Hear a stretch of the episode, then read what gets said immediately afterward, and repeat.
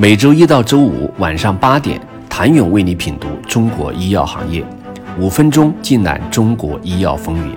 喜马拉雅的听众朋友们，你们好，我是医药经理人、出品人谭勇。二零二零上半年，生物医药演绎者每三点七五天就有一家企业上市，千亿市值药企一抓一把，令所有行业艳羡的盛况。但仅仅过去四个月，A 股生物医药板块总市值又跌去了一万亿。如今，行业内四千亿市值以上的仍旧只有恒瑞和迈瑞医疗。七月三十一号，恒瑞的市值还在五千亿以上，令业内振奋不已。但是，至今来看，其市值已经缩水了四百二十三点七七亿，变成了四千五百八十四点七四亿。而器械大佬迈瑞医疗仍在四千多亿的市值中徘徊，未能更进一步。但是在来势汹汹的器械集采大势下，参照药品集采对企业的影响，不得不让人担心迈瑞医疗能否稳住市场，保住四千亿市值。七月十五号，科创板上市的君实生物与港股龙头药企石药集团也暂别千亿俱乐部。君实生物上市之初，市值一度超过一千亿，七月三十一号达到一千一百五十点零八亿。军事生物上市即巅峰，虽然军事生物二零一九年营收达七亿元，但这背后是年年同等规模的亏损。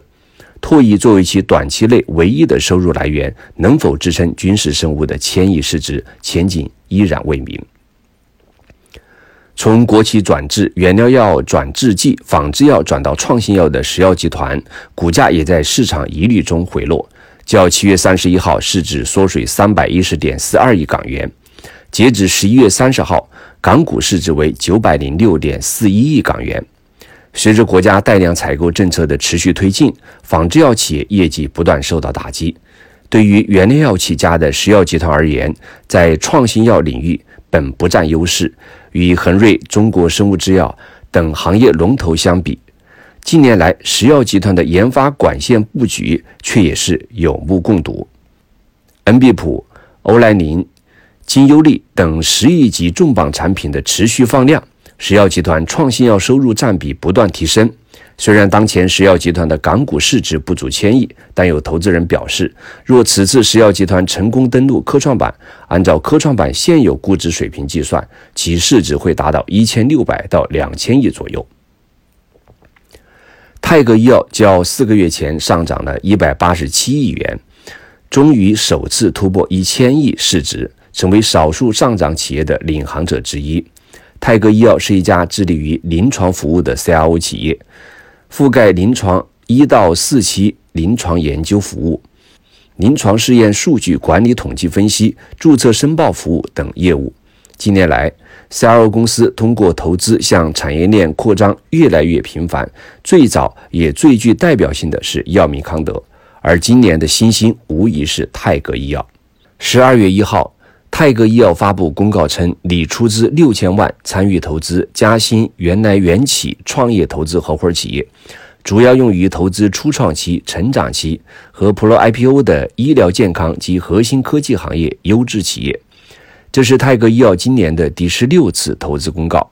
此前十月二十号，泰格医药一口气发布六项投资公告，豪值八点八亿元，用来投资生物医药、生物技术、医疗健康早期和成长期项目。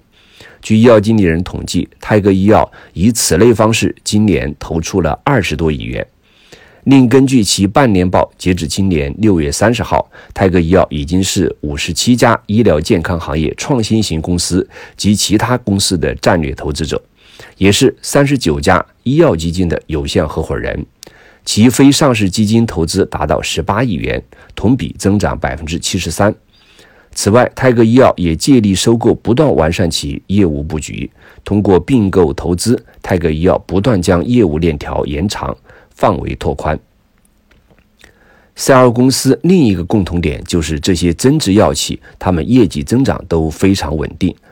二零一九年，泰格医药的净利润为八点四二亿元，较二零一一年增长十六点五四倍，较二零一二年增长了十一点三八倍。凯莱因也是如此，十年收入增长十倍，利润增长十七倍。凯莱因的市值也从七十七亿增长到五百八十三亿。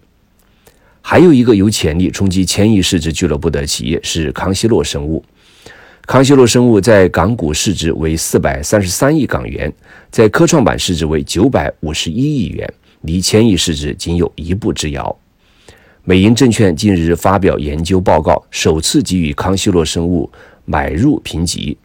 并将其列为明年上半年中国医疗健康行业的首选，认为疫苗将为公司带来丰厚回报。谢谢您的收听。想了解更多最新鲜的行业资讯、市场动态、政策分析，请扫描二维码或添加医药经理人微信公众号“医药经理人”——医药行业的新闻与资源中心。我是谭勇，明天见。